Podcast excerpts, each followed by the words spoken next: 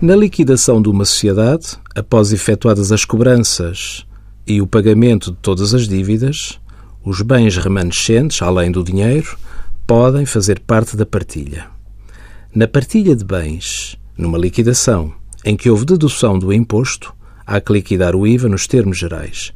Tratando-se de partilha de viaturas de turismo, em que não foi deduzido o IVA, não há sujeição a este imposto.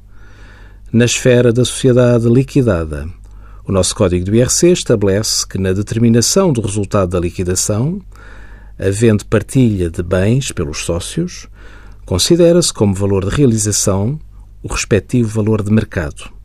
A partilha de bens pelos sócios é, pois, assimilada a uma alienação para efeitos de tributação, sendo o valor de realização o seu valor de mercado. Para os sócios, sendo pessoas singulares, a diferença positiva entre os valores recebidos pela partilha e o custo de aquisição da participação é tributado como uma mais-valia em IRS, sujeito a uma taxa autónoma de 28%.